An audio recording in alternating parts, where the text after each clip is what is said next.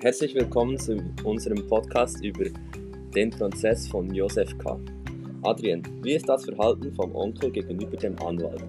Der Onkel stresst den Anwalt, der krank im Bett liegt. Er zwingt ihn, aber der Anwalt kann nicht richtig Nein sagen, weil er mit dem Onkel befreundet ist. Dabei merkt man, dass der Onkel den Prozess wichtiger nimmt als Josef. Isabel, wie verhaltet sich der Onkel in Bezug auf den Prozess von Josef K.? Der Onkel von Josef K. nimmt den Prozess viel ernster und will direkt einen Anwalt zu Hilfe holen.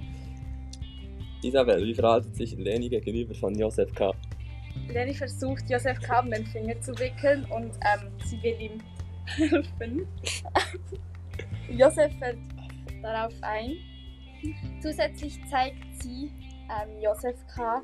ein Bild von Kanzleidirektor und ähm, verrät ihm Geheimnisse über ihn. Das war unser Podcast. Vielen Dank für Ihre Aufmerksamkeit.